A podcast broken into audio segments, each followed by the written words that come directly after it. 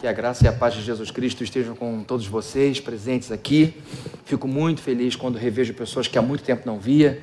É, grato a Deus pelas pessoas que vão se vão retornando. Hoje vi aqui no louvor o Jael e o Douglas, que há um tempo não tocavam conosco, estão hoje aqui. Muito bom ver vocês aqui de novo tocando. É, e vocês que eu vou encontrando aqui outra vez, vendo os rostos, isso vai trazendo muito conforto ao coração, porque a, a pandemia bagunçou bastante o trabalho pastoral, mas o pastor dos pastores não está bagunçado, ele continua no controle de todas as coisas, não perdeu ninguém de vista, não deixou de ver ninguém, não deixou de assistir ninguém. A nossa confiança está nele. Queridos e queridas, vamos ler hoje o Salmo de número 1. Peço a vocês que abram comigo, ou liguem suas Bíblias no Salmo de número 1, uma passagem linda demais e quem estiver em casa, acompanhe também com bastante atenção. Nós vamos ler o Salmo de número 1, do começo ao fim, mas ele não será esgotado hoje, e nem sei se na semana que vem. Então vamos começar a exposição desse salmo com a ajuda do Espírito Santo de Deus, sem o qual nada disso daqui vai ter valor.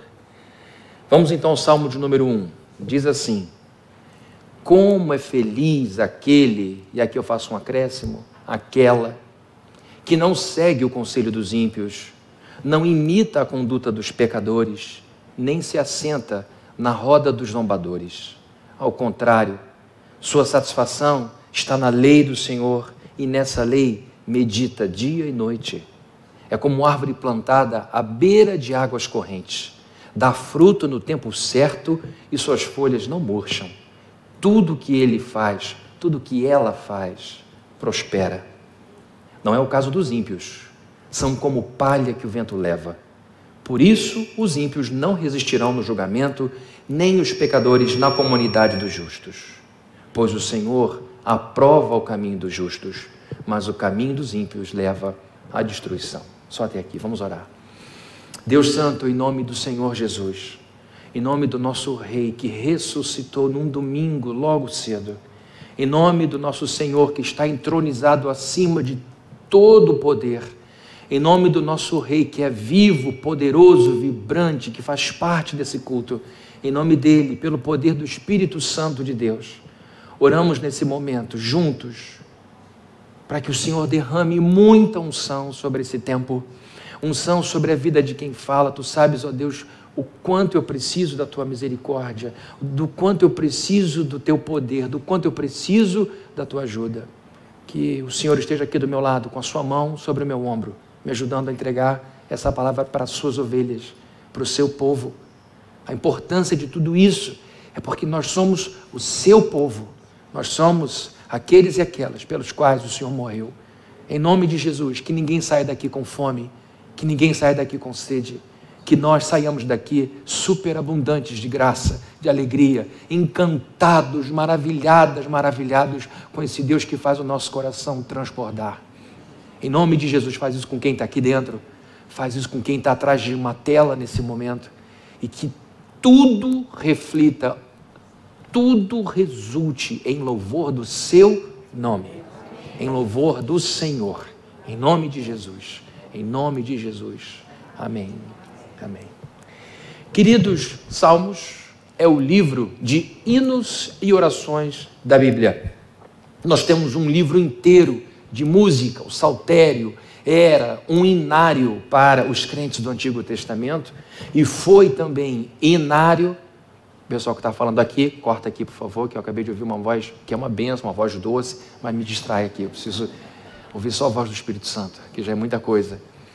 É, nós temos então no livro de Salmos não só material para adoração no culto do Antigo Testamento, que culto já existe há muito tempo, mas também nos cultos do Novo Testamento, já no Novo Testamento, nós encontramos os crentes celebrando a palavra de Deus e também serviu e serve ainda hoje como conteúdo para os nossos cultos atuais.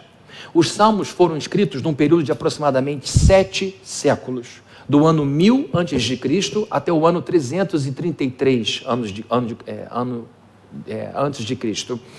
Nós temos, por exemplo, uns, umas invasões, por assim dizer, de pessoas que compuseram salmos, mas que não viveram nesse tempo, viveram antes, como Moisés, que escreveu o salmo de número 90, como Salomão, que viveu um pouco depois, na verdade, é porque nós conhecemos os salmos, na verdade, Salomão está dentro desse período, que não estava era, era o Moisés. Nós temos no salmo de número 90 a, a composição de Moisés e temos outros contribuidores que fizeram desse livro um livro tão importante.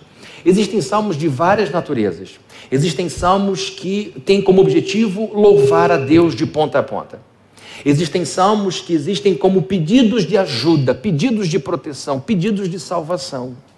Existem salmos que são pedidos de perdão, como o Salmo 51, que foi a música que Davi escreveu depois que se arrependeu da grande bobagem que fez com Batseba. Batseba era uma mulher que era casada com outro e ele toma para si e ele escreve o Salmo 51. Nós temos também salmos que foram escritos como fonte de agradecimento pelas bênçãos do, do Senhor. Salmo 116: Que darei ao Senhor por todos os seus benefícios para comigo. Salmo de agradecimento. Nós temos também é, salmos que são orações em favor do rei, porque no Antigo Testamento nós temos três grandes ofícios que são ofícios a partir do qual Deus operava é, em meio ao seu povo. Era o ofício real, o ofício profético e o sacerdotal. São os três grandes ofícios da Bíblia. Jesus é o único personagem que congrega em si os três ofícios. Jesus é o nosso rei, é o nosso sacerdote e é o nosso profeta. Então nós vemos a pessoa do rei como alguém importante, porque regularia a nação do povo de Deus, a nação de Israel, de acordo com a lei de Deus. E por isso existem salmos que exaltam a importância da unção de Deus sobre o rei, para que o rei conduza o povo nos caminhos do Senhor. E os salmos também foram escritos para ensinar as pessoas cantavam músicas com o objetivo de ensinar. Por isso a preocupação que a gente tem com os nossos filhos pequenos com as músicas que cantam. De vez em quando, vivendo em conta que uma criança sai cantando uma música doida e as professoras correm, não canta isso aqui na igreja, com medo de cair um raio aqui na igreja, porque a criança é esponja, pega tudo, e a gente fica com medo das nossas crianças ficarem absorvendo conteúdo, porque música ensina. Música é um elemento não só de toque da alma, mas também de pedagogia. As músicas são importantes. Tem gente que estuda decorando algumas musiquinhas e na hora da prova fica cantando baixinho para poder lembrar de um conteúdo. Mas a verdade é que a gente tem o Salmo 15, que é um salmo didático. Quem, Senhor, habitará no teu santo templo? Quem, Senhor, em outras palavras, vai morar contigo? E ele diz: aquele que é puro de lábios, limpo de coração, que lava suas mãos na inocência, que mantém a sua palavra, mesmo que em dano próprio. Ele vai mostrando o caráter de uma pessoa que pode aspirar uma vida com Deus. É um salmo que ensina a ética do, do Senhor. Alguns salmos são de ordem pessoal, expressam seus sentimentos de aflição ou sua gratidão. Mas existem salmos que refletem a expectativa da nação inteira. No final do Salmo 51, nós temos um misto dos dois. Davi errou e, como cabeça da nação, ele vai orando e no final ele diz que o Senhor preserve a Sião, porque ele sabia que, como rei, em virtude de seu erro, toda a nação poderia sofrer algum tipo de consequência. Como a gente fica com os nossos filhos: Senhor, não permita que meu erro atinja a vida do meu filho. Eu não quero ser responsável dessa forma, de maneira que a minha escolha ruim faça a vida do meu filho ser ruim, ou a vida da minha esposa, ou a vida do meu marido. Então, Davi está mostrando a preocupação que ele tinha com a nação. Temos no Salmo 51 questões pessoais: Senhor, passeia dentro de mim, verifica se há em mim algum caminho mau. Limpa-me limpa limpa das falhas que são ocultas. Ele está pedindo para ele. No final, ele pede pela nação. Então, nós temos nos Salmos expressões pessoais e expressões de preocupação nacional.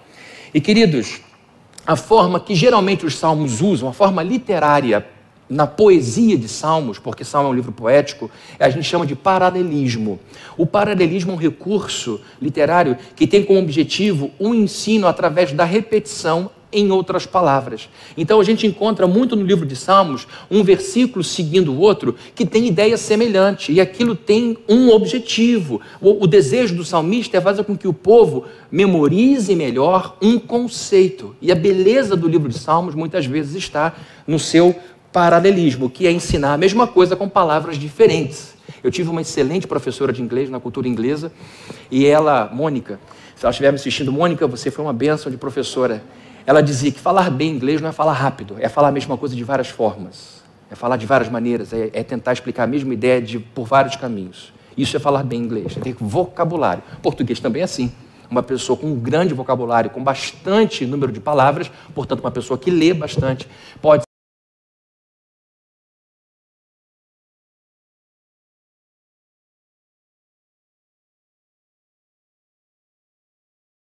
Os escritores do Novo Testamento citaram os salmos mais de 100 vezes.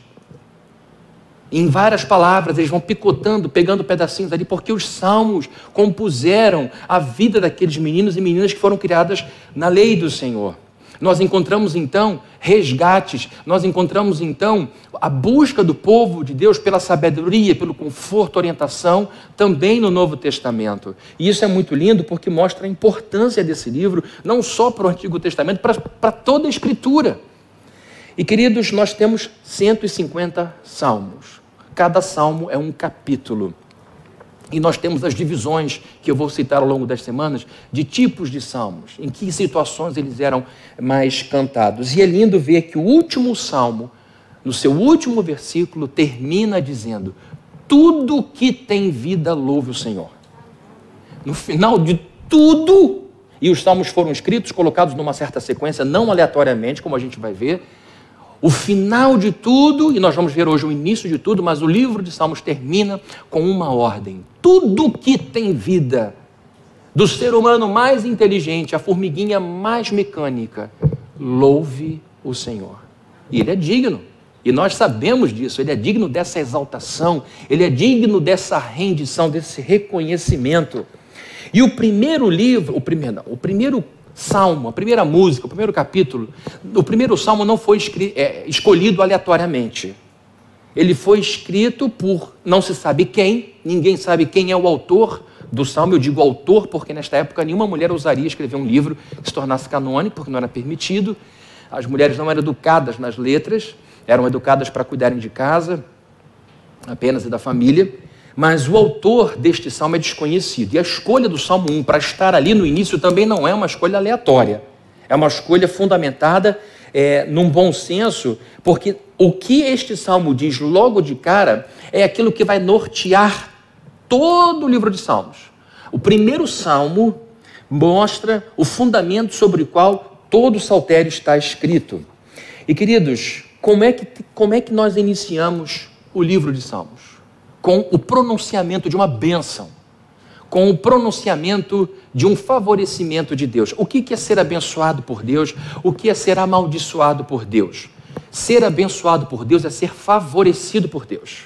Você tem a minha bênção, você tem o meu apoio. Né? Quando você vai, eu vou pedir a bênção ao pastor. A gente não tem muito essa história aqui de pedir bênção ao pastor, mas eu entendo quando uma pessoa diz eu quero a sua bênção. Na verdade, não é minha. Né? O que a pessoa está querendo é aprovação, apoio. Então, Senhor, eu quero a tua bênção, eu quero o teu apoio. Agora, o que é ser amaldiçoado pelo Senhor? É ser desfavorecido pelo Senhor. É ter o Senhor como parede de oposição. Dá um problema, dá uma, dá uma dor de cabeça. Se Deus disser, eu não vou te abençoar nisso, você não vai contar apenas com Deus de costas, você vai encontrar um Deus que faz oposição ativa aos teus esforços. E quando Deus abre uma porta, o que, que acontece? Ninguém fecha. E quando ele fecha, ninguém abre. A vida para. A vida para. Por isso é tão importante o crente buscar a bênção de Deus que está associada a uma vida abençoada pela palavra dele. Então, queridos, o livro de Salmo começa, o livro de Salmos começa com um salmo que de cara pronuncia uma bênção. Como é feliz aquele que ou aquela que. Vejam que coisa incrível. O primeiro tema do livro mais conhecido da Bíblia é felicidade. A Bíblia é o livro mais lido do mundo, ponto. De todos os livros da Bíblia, o mais lido é o livro de Salmos. E o livro de Salmos começa com um tema que interessa a mim, a você, a todos nós: felicidade. Feliz é aquele, feliz, na verdade não é só feliz, é como é feliz aquele ou aquela. E aí segue o salmo. Então, para começar, nós estamos falando de um dos temas mais explorados da atualidade, que é a felicidade. Falei isso há pouco tempo o tema hoje que a gente encontra com abundância em livraria é felicidade, como ser feliz, como ser feliz, como ser feliz no casamento, na criação de filhos, nas finanças. Porque felicidade é uma coisa que se tornou escassa. É muito doido, porque a gente vive na sociedade mais confortável da história humana.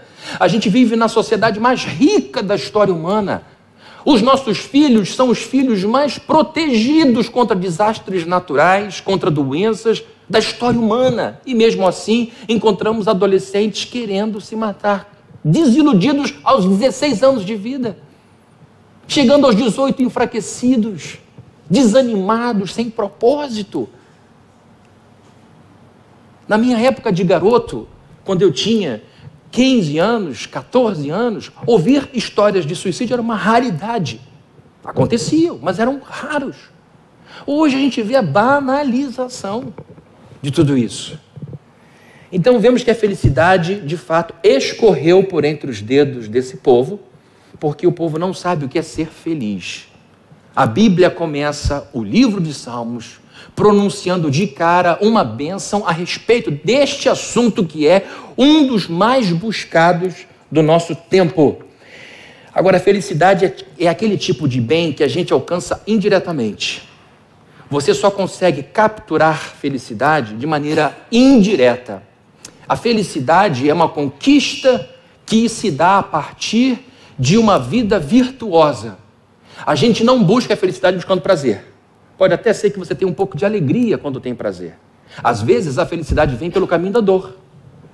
E é aí que o mundo erra. O mundo viciado em prazer busca no prazer a sua felicidade. O que o mundo tem é alegria, mas não felicidade.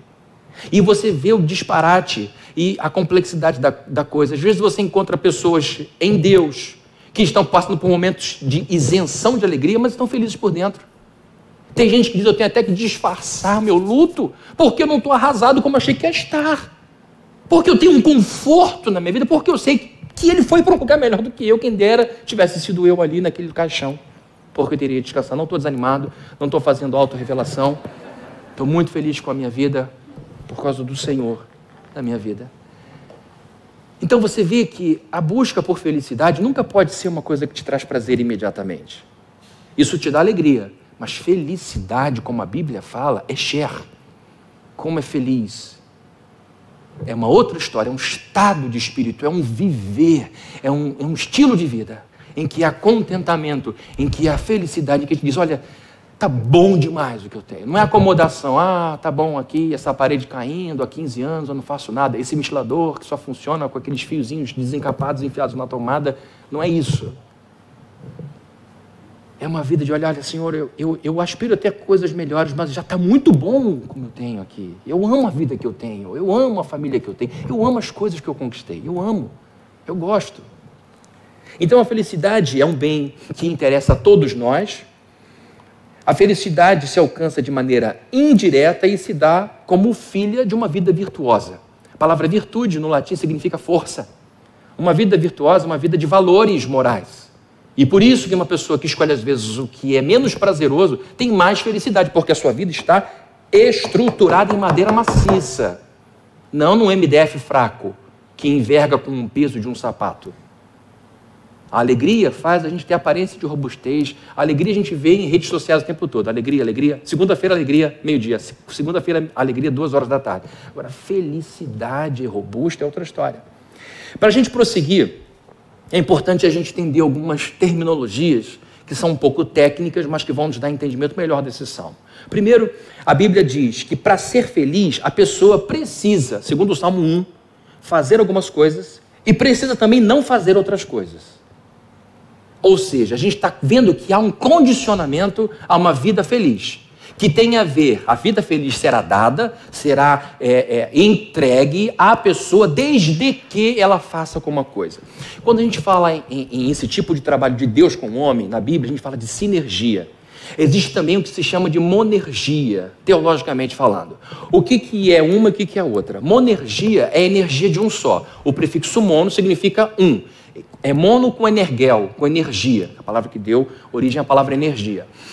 Quando a gente fala de monergia, estamos dizendo que só Deus atua num evento. Quando falamos de sinergia, sine em conjunto, em associação, energel, energia, ao lado de, estamos falando de um trabalho conjunto entre Deus, uma pessoa, ou Deus e uma nação inteira. O número aí não interfere.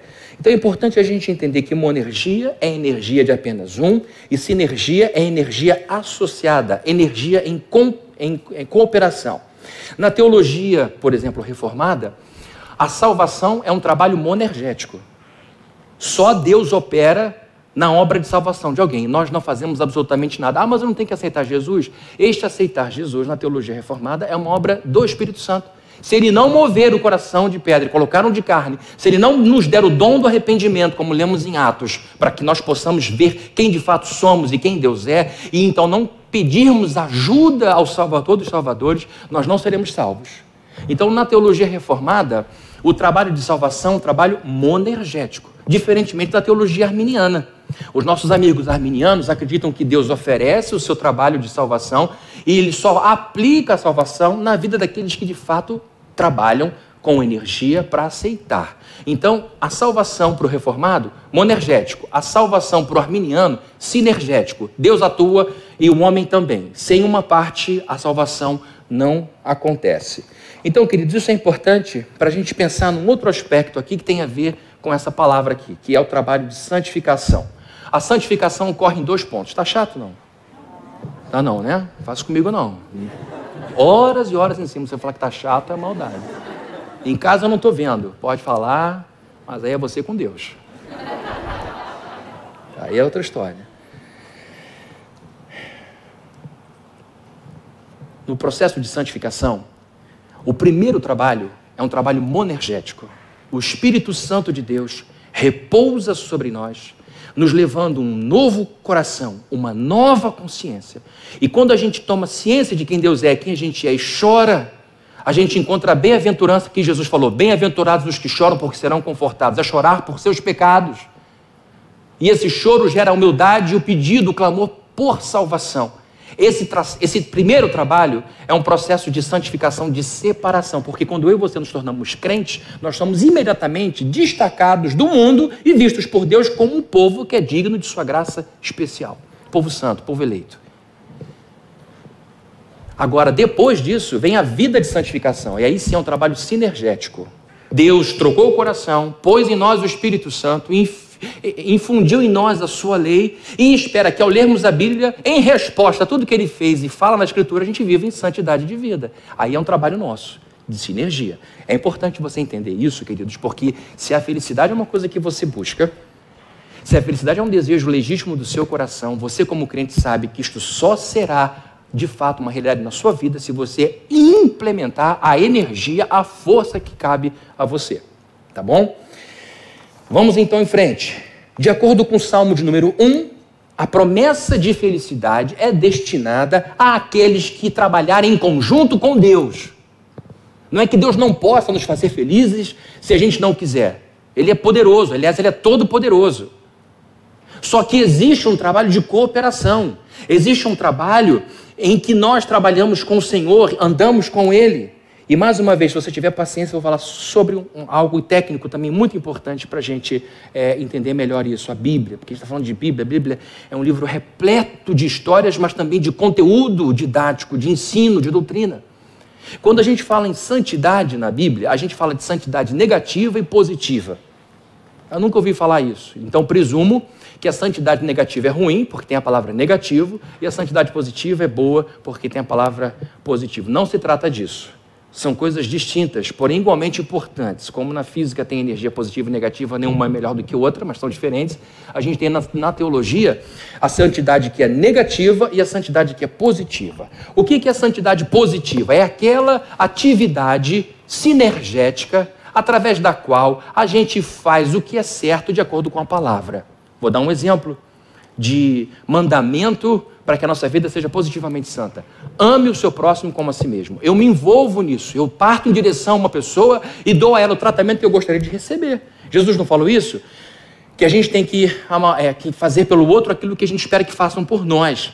Então, a, a santidade positiva é aquela que nos põe em ação para fazermos o que Deus espera que façamos. Ame o próximo. Seja generoso tenha misericórdia. Tudo isso é exemplo de santificação positiva. A santidade negativa é, é diferente. É aquela na qual a gente se empenha para não fazer. É aquela coisa errada que a gente evita fazer. Não matarás. Não adulterarás. não darás falso testemunho, não pronunciarás o nome do Senhor, seu Deus, em vão. Ou seja, na santidade positiva, eu sou levado a fazer o que é certo, na santidade negativa, eu evito fazer o que é errado. E quando eu evito fazer o que é errado, eu fazer uma coisa positiva, tá bom? Só que a gente precisa muito mais do que não fazer o que é errado. Neste mundo, como cristãos, a gente tem que fazer o que é certo. Tá? Uma coisa é não fazer o mal ao próximo, outra coisa é amar o próximo. É um acréscimo que faz toda a diferença. Um gera um distanciamento apático, o outro é, envolve um sentimento de amor e cuidado. Vamos em frente então. O caráter da pessoa feliz, segundo o Salmo de número 1, é caracterizado por um trabalho de santificação sinergético e negativo. Meu Deus do céu, onde Fabrini vai chegar com isso? Há um ponto muito simples. A Bíblia começa dizendo que uma pessoa feliz é aquela que negativamente se santifica. E ele diz, versos número 1, um, como é feliz aquele, aquela que o quê? Não segue o conselho dos ímpios, não imita a conduta dos pecadores e nem se assenta na roda dos zombadores. Eu estou vendo aqui e estou explicando tudo isso para você dizer que para você perceber que uma simples leitura da Bíblia é cheia de conteúdo é cheia de ensino. Existem estudos que estão sendo feitos sobre a Bíblia há mais de dois mil anos, porque não é só o crente que estuda a Bíblia. Os mestres da lei do antigo, dos judeus continuam estudando a Escritura. É um livro riquíssimo, cheio de conteúdo, cheio de filosofia, cheio de insights de psicologia, cheios de sabedoria, cheio de bom senso. O salmista descreve o caráter daqueles cuja confiança está no Senhor. Outra coisa importante, a Bíblia, eu, eu que procurei a Bíblia aqui para mostrar, mas não estou vendo com a Bíblia eletrônica. A Bíblia é um livro escrito para crente em primeiro lugar. O culto é um evento em primeiro lugar para crente. Erra aquele que acha que a Bíblia é só para o crente, que o culto é só para o crente. Mas acerta quem diz que a Bíblia é, em primeiro lugar, um livro escrito para os filhos da aliança, para as filhas da aliança entenderem como é sua relação com Deus mas não só esse, a sabedoria que a gente encontra na Bíblia é para ser compartilhada com quem quiser, com quem estiver com disposição e fome dessa palavra. Bíblia é que nem água, não, nega, não se nega a ninguém. E esse culto tem que ser um culto que, em primeiro lugar, gere em nós o desejo de adorar esse Deus por tudo que ele fez de domingo para trás e por, por aquela esperança que ele vai fazer tudo o que a gente quer que ele faça e muito mais até o próximo domingo mas tem que ser num ambiente em que quem chega pela primeira vez entenda o que a gente está fazendo, se sinta bem-vindo, bem acolhido, bem acolhido aqui. Então esse salmo aqui visa modelar o caráter não de quem está lá fora. Esse salmo visa, como todos os outros, modelar o caráter de quem está aqui dentro, porque se a gente modelar a nossa vida de acordo com este e os outros salmos, nós teremos luz no mundo em escuridão. Por isso a importância da gente deixar essa palavra lapidar o nosso coração. Por isso é importante a gente se debruçar sobre os conteúdos todos dessa palavra, porque não se trata apenas de um conhecimento legal, se trata de algo que pode transformar a nossa vida. De tal maneira que ao andarmos por aí vivendo o que essa palavra diz, as pessoas digam: que, que coisa incrível! De onde vem tudo isso? Em que escola você aprendeu? Que faculdade te ensinou? Você vai dizer: foi meu joelho com a Bíblia e a igreja. Vale a pena então a gente olhar uma coisa antes de prosseguir. A Bíblia diz, no verso de número 1, como é feliz aquele que, como é feliz aquela que. Essa expressão, como é feliz aquele que, revela o que para você? Hã? Os passarinhos começaram a. Jesus, Espírito Santos. Superabundância, prodigalidade, transbordamento de quê? Como é feliz. Nós não estamos falando de um ensino que pode te dar alguma felicidade, mas de um ensino que pode fazer de você uma pessoa abundantemente, transbordantemente feliz. Por isso é que Jesus falou: quem vier a mim beber a minha água, do seu interior fluirão quê? Rios. Não são gotas, são rios. O ensino de Jesus está conectado com toda a Escritura. E é triste ver como alguns cristãos vivem com sede. Como é feliz. Quando o salmista escreve esse texto, quando ele compõe essa música, ele a compõe a partir de uma observação duradoura. Ele compõe esse texto a partir da comparação de duas pessoas que estão presentes nessa passagem. Uma é a pessoa que considera Deus, outra é a pessoa que não considera Deus, o ímpio. Que ele põe em comparação aquele que teme ao Senhor, que medita na sua lei de dia e de noite. Então ele olha para essas duas pessoas, observa as consequências do estilo de vida de cada uma dessas pessoas e no final de suas considerações, de observação de como as, pessoas, as coisas se deram, como a pessoa construiu sua vida, como está o seu entorno, o seu ecossistema, ele diz como é feliz a pessoa que papapá. Então, o que está sendo escrito aqui é fruto de observação, é fruto de pesquisa, é fruto daquilo que de fato é relevante eu li numa frase há pouco tempo no jornal de um, de um administrador falando desse monte de gente de, que aparece no mundo prometendo um monte de coisa de sucesso. Ele diz: o que vale realmente é a competência comprovada, não competência verbalizada falada. Você tem que olhar e ver assim, o que, que essa pessoa fez, onde está o lastro, o que, que ele tem para dizer, quais são as consequências disso. Tá, tá, tá, tá. Então tá, o portfólio é esse, eu vou seguir. Não, mas a pessoa só falou, falou, falou. É muito arriscado eu chegar lá. Então, queridos, o que vale para nós é o que esse salmista concluiu. É aquilo que realmente funciona. Aquilo que realmente traz concretude para a vida. Como é feliz a pessoa que. Ele está falando aqui do crente. Mas é bom entender que logo nesse início, ele fala de ímpio. E é sobre ímpio que eu quero falar agora um pouquinho. Estão preparados? Vai ficar pesado o clima. E aqui a gente não tem culto de descarrego. Você vai ter que dar um jeito de sair daqui leve. E as nossas orações são bem sorveterianas. Brincadeira ridícula. Desculpem, meus amigos presbiterianos. Vamos lá. A pessoa ímpia aparece logo aqui, no iníciozinho do salmo. Bem-aventurado é aquele que não segue o conselho dos ímpios. Ímpio no hebraico é rachá. Rachá é uma pessoa culpada, perversa. E eu quero me apegar à palavra perversa. Perversa ou perverso ou ímpio é aquela pessoa que causa transtorno. Perverso ou perversa é aquela pessoa que causa desordem. Perverso, ímpio, rachar é aquela pessoa que causa desregramento, confusão. Na Bíblia, a pessoa ímpia é aquela que faz o mal deliberadamente. Na Bíblia, a pessoa ímpia é aquela que tem orgulho de ser imoral, indecente. Na Bíblia, rachar, a pessoa ímpia é aquela que se mostra presunçosa, que se supõe superior aos outros, arrogante, acha que é melhor que todo mundo.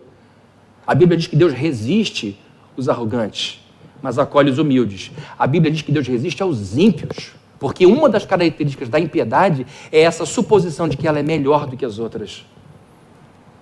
Na Bíblia, a pessoa ímpia é desleal em seus relacionamentos, é gente traíra, famoso traíra. A pessoa ímpia, segundo a Bíblia, é perversa, é uma pessoa má, é uma pessoa infiel, que traz confusão, desleal e presunçosa. Ele começa então dizendo: Como é feliz aquele que não segue o conselho de gente assim. Trata-se de uma pessoa que causa transtornos para todos Trata-se de uma pessoa que desorganiza a sociedade, que fratura amizades. Gente que entra e separa amigos de anos. Gente que fraciona tudo. Gente que faz isso na sociedade toda. Olha, queridos, o trabalho de um líder, seja ele líder de empresa, seja ele líder da igreja, seja ele líder de governo, é congregar, aumentar a convivência, diminuir o ímpeto humano para a violência, para que a gente consiga ter um convívio que seja, no mínimo, polido, educado. Pessoas ímpias potencializam isso ao extremo. Aumentam muito o ódio entre as pessoas. Isso é um traço da impiedade, rachar. Uma pessoa, biblicamente falando, ímpia, é aquela que regular e deliberadamente faz maldades, faz maldades. Quando a gente pede seis meses para uma pessoa antes dela se transferir para cá, não é só para a pessoa conhecer a igreja, é para a gente conhecer a pessoa também. Uma vez uma pessoa lá atrás, já não está mais aqui há um tempo, glória a Deus por isso, falou assim, pastor, eu vou entrar na igreja. É... Será que eu posso entrar aqui batizada? Eu falei, claro, fique em paz. Eu entregando minha reputação. Eu falei, pensam. E aí, como eu tenho que segurar, a Bíblia diz que o pastor não pode ser iracundo, eu mordi a minha língua dos dois lados na frente. Me deu vontade de dizer o seguinte: nós também temos que saber quem está entrando aqui. Porque quem está vindo aí, eu não sei muito bem quem é, não. A gente está partindo de um contrato de confiança. A gente não te envergonha, nem você nos envergonha. Porque é fácil falar que a igreja fez isso, que a fez aquilo, mas tem muita gente que traz lixo para dentro da igreja. Tem gente que saiu da igreja dividindo todo mundo. Saiu da igreja falando mal de todo mundo. E quando chega para mim dizendo, pastor falando de tal, não presta, perde comigo. Eu já sou pastor em Niterói, eu conheço muita gente. Uma vez chegou uma falando mal de um amigo meu. De cara eu falei, é um grande amigo meu. A pessoa. Ah, não ficou. Não vai encontrar aqui alguém para continuar falando mal. Já tem o diabo para fazer isso. Para que, que o povo de Deus vai fazer? Bom, então a pessoa ímpia é aquela que está acostumada a viver assim.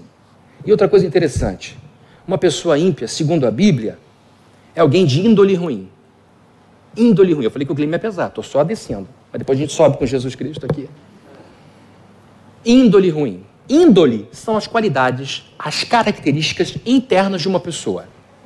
É muito importante isso. Ah, o sujeito tem boa índole. Porque índole pode ser boa e pode ser ruim. Porque são características internalizadas. Qualidades ou desqualidades de uma pessoa. A palavra índole é a junção de endo, para dentro, e alessere, desenvolver, crescer. Índole é aquilo que cresce dentro de nós. E quando é que ela cresce? Quando a criança é pequenininha. Do que é feito o material índole? Os cientistas estudam, descobrem do que é feito um vírus, do que é feito o sangue, quais substâncias estão no sangue, do que é feito a substância desse, desse líquido que corre no nosso cérebro, do que é feito a índole. A índole é feita de valores ou desvalores.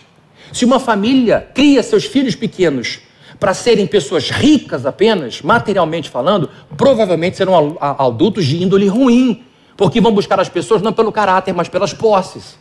E tem gente que se casa assim. Essa família é rica, casa com aquela família rica, independentemente de ser bom caráter ou não. Aí os filhos têm que se virar com um péssimo casamento, ao invés de se buscarem pela conexão de alma, pelo casar do espírito, pelo casar das, das ideias. O que eu não tenho, ela tem, o que ela não tem, eu tenho, e assim a minha parte vazia é preenchida com o casamento da parte cheia da sua vida.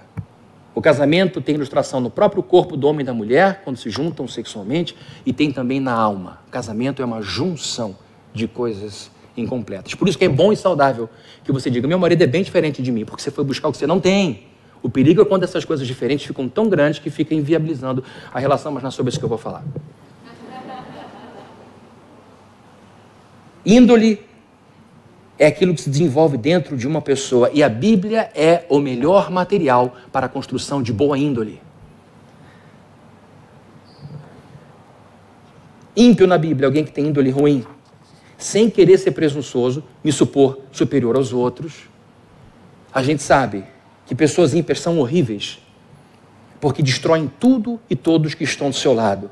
Essas pessoas ímpias poluem todo tipo de ecossistema em que se encontram o ecossistema físico, o ecossistema emocional e o ecossistema espiritual. São pessoas altamente tóxicas que poluem e destroem tudo, tornam o ambiente irrespirável. Como é que termina o Salmo de número 1? Se puder projetar o Salmo de número 1, verso 6. Pois o Senhor aprova o caminho dos justos, mas o caminho dos ímpios leva o quê? A destruição.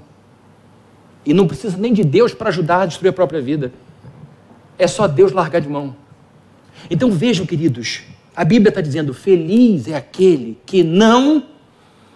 Como é que diz aqui? Segue o conselho de gente assim. Vocês estão entendendo o que significa? Como é feliz aquele que não segue o conselho dos ímpios? Feliz é a pessoa que não segue nem pede os conselhos a uma pessoa assim. Agora que você e eu sabemos quem é o ímpio, biblicamente falando, não fica melhor de ler o Salmos número 1? Sim ou não? Claro. Porque você vai percebendo, ímpio é quem está fora da igreja. Eu estou na igreja, sou crente. Tem gente que pensa nisso, até com essa vozinha ridícula que eu fiz. Olha para fora os ímpios, os ímpios, os ímpios. O ímpio é muito mais do que isso. E às vezes o ímpio está dentro da igreja. É religioso. Graças a Deus não é em grande quantidade, mas tem joio no meio do trigo. Jesus falou. São plantações de Satanás. Porque na parábola do joio e do trigo, Jesus falou que à noite, enquanto o fazendeiro dormia, o, o, inimigo veio e plantou joio no meio do trigo. Então, às vezes, Satanás planta mesmo algumas pessoas aqui. Por isso, os seis meses. Tá? Tô de olho, hein? O diabômetro tá ligado. Bobeira.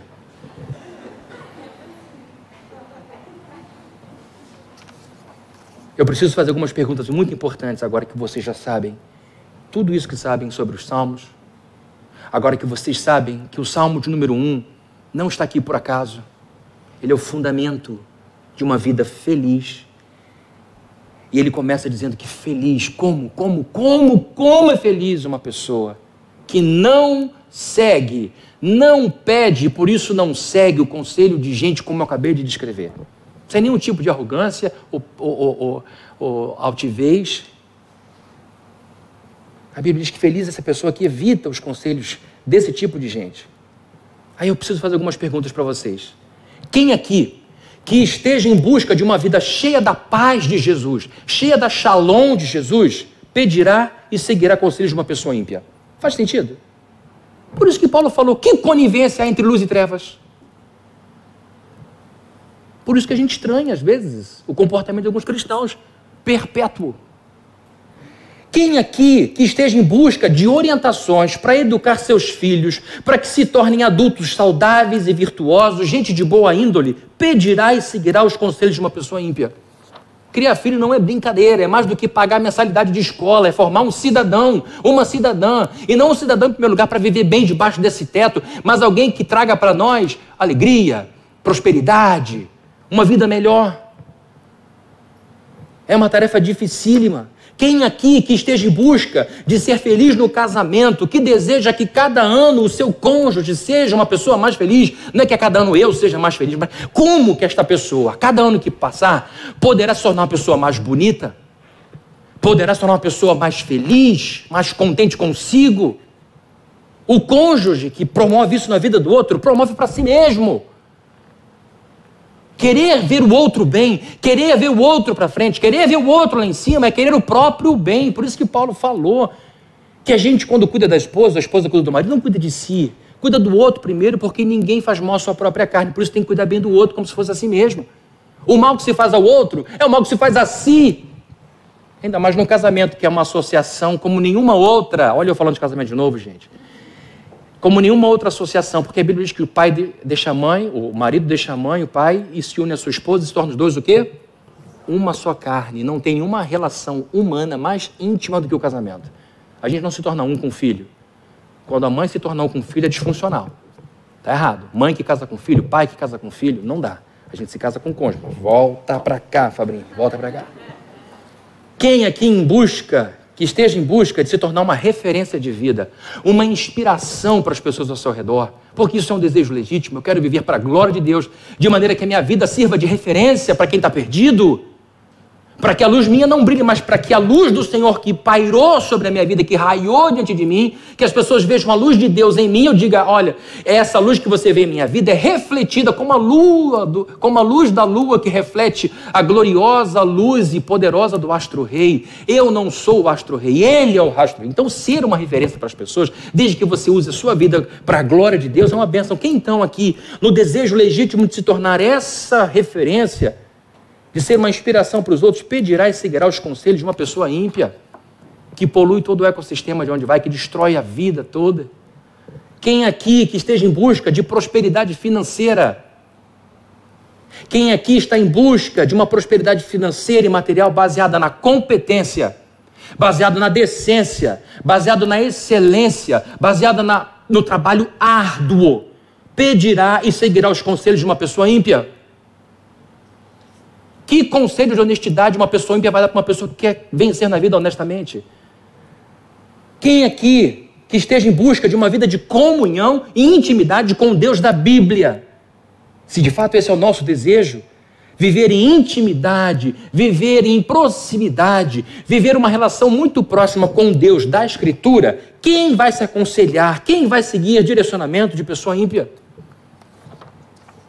Quem aqui que esteja construindo a sua vida sobre a rocha, ou que queira construir a sua vida sobre Jesus Cristo, vai pedir ou seguir os conselhos de uma pessoa que detesta Jesus Cristo e que nunca aceitou o seu convite para vir para cá?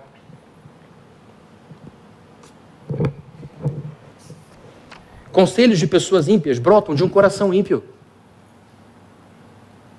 A Bíblia diz de tudo que você tem que guardar. A gente tem que guardar um monte de coisa, né? Guarda isso, guarda aquilo, coisas preciosas. A Bíblia diz de tudo que de fato você precisa guardar, é o que você tem que guardar? Seu coração.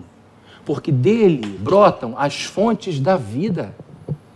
Mais do que guardar dinheiro, mais do que guardar a vida dos filhos, mais do que guardar a vida do cônjuge, mais do que guardar a vida da família é a gente guardar o nosso coração puro diante de Deus.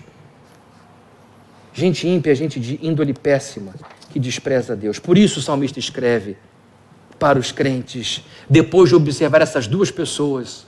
Imagina que um salmista com suas barbas brancas, com seu cabelo branco, que observou o começo, o meio e o fim da vida de muita gente e resume a vida do ser humano em dois grupos: o grupo A de gente que teme a Deus e o grupo B de gente que não teme a Deus. E depois de observar tudo, como a vida fica em consequência das escolhas que cada grupo faz, ele diz como, como, vírgula, como é feliz aquele aquela que toca a sua vida de uma certa forma. Conclusão. Hoje a gente viu que as primeiras palavras do primeiro salmo são cheias de riqueza. Gente, eu não avancei nem a metade do salmo, do, do verso do primeiro salmo. Vocês notaram isso? A Bíblia é riquíssima. Eu não, eu não cheguei no, no verso 2, nem cheguei ao final do primeiro verso. Olha como a Bíblia é rica e como a gente despreza isso. A Bíblia tem 150 salmos, o Salmo 119 tem, sabe quantos versos? 176. Tem aquela brincadeirinha, hora aí, antes do almoço, todo mundo com fome, ah, eu vou ler o Salmo 119. Aquela velha brincadeira de crente. É muita riqueza. Domingo que vem eu preciso voltar ao Salmo 1 para ver se eu saio do primeiro verso ainda. Mas sem pressa nenhuma, porque isso aqui já é suficiente para transbordar nosso coração. Suficiente. Que riqueza. Por isso que Pedro falou quando Jesus perguntou: Vocês querem ir embora também? Ele olha para Jesus e diz: Senhor, só tu tens palavras de vida. Onde a gente vai encontrar isso se não for na Bíblia, gente? Isso é para nós. É o livro, é, a Bíblia não é uma caixa de regulamentos, faça isso, não faça aquilo. Para isso pode ser para quem não conhece a Deus. Para filhos e filhas de Deus, a Bíblia é uma carta de amor. É uma carta de amor. E o primeiro livro perdão, o primeiro capítulo e o primeiro verso desse livro tão importante como Salmos começa com o tema da felicidade. Felicidade é um tema importante para Deus. Felicidade do povo dele. E a gente adquire felicidade não diretamente, não buscando o nosso próprio prazer, não buscando a nossa felicidade imediata, mas de modo indireto, olhando para Deus e fazendo o que Ele manda. E aqui eu preciso fazer algumas breves aplicações nesses breves minutos que a gente tem para terminar, nesses 12 minutos que a gente tem para terminar. Quero me dirigir a dois grupos aqui, que estão me ouvindo no culto e estão me ouvindo em casa. Para você que vive, eu quero me dirigir a você que vive metade da sua vida na casa de Deus e metade de vida nesse mundão. E aqui eu vou tentar dizer que mundo, como a, como a gente às vezes entende de maneira muito imatura e juvenil, está lá fora, está no mundo, o mundo está dentro da gente, às vezes aqui dentro. Tem que falar isso porque acontece. Né, o ímpio está lá fora, que não tem ímpio, às vezes tem ímpio aqui. Mas a verdade, eu quero me dirigir a você que está aqui, celebra, levanta a mão, entrega a oferta, chora, é batizado, faz parte. Mas vive metade do tempo como se não tivesse lá fora, faz as mesmas coisas que todo mundo faz, vive do mesmo jeito que todo mundo faz. Quero me dirigir a você que vive metade da sua vida na igreja e metade no mundo. Para você que se acostumou a ficar em cima do muro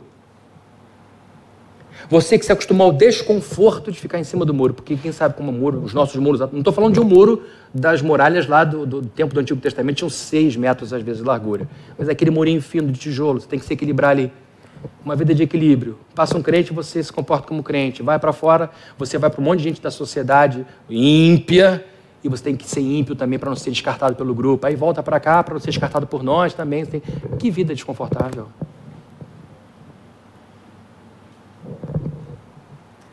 O que, que você está buscando alcançar nessa vida?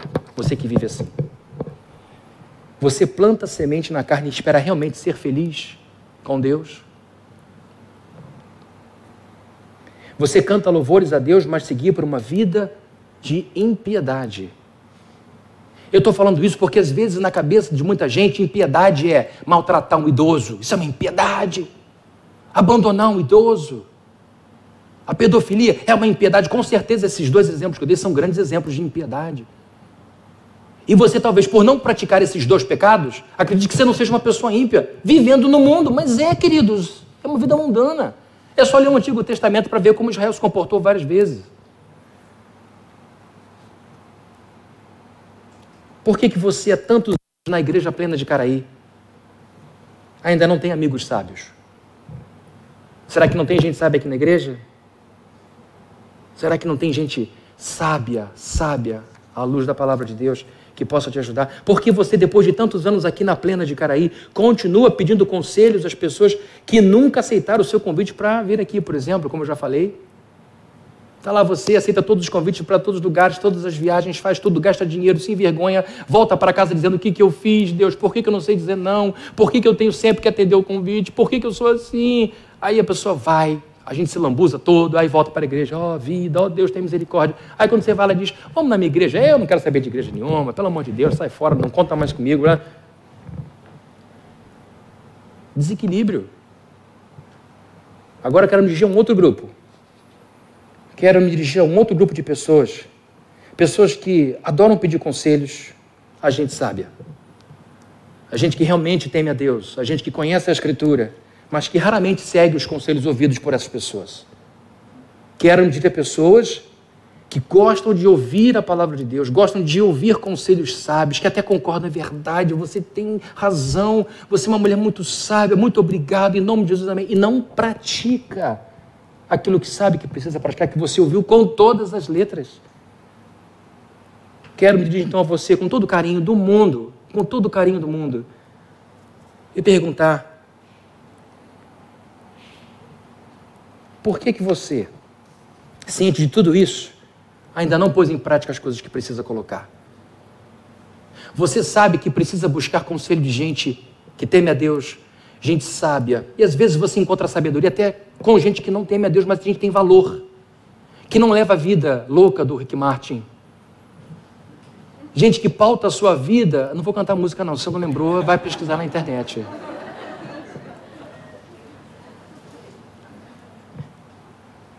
Porque você, ciente de tudo isso, porque você que é templo do Espírito Santo, você que é habitação de Deus, por que, que passa ano e entra ano e você continua adiando a mudança?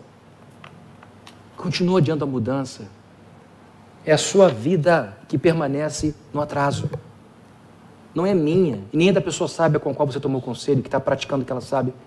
É a sua vida que está ficando para trás. Deixa eu dizer uma coisa para todo mundo entender sobre tomar conselho, sabe, não praticá-lo. A novalgina só interrompe a febre depois que você engole o comprimido. Na mão não serve de nada. Conselho sábio só tem valor se for praticado.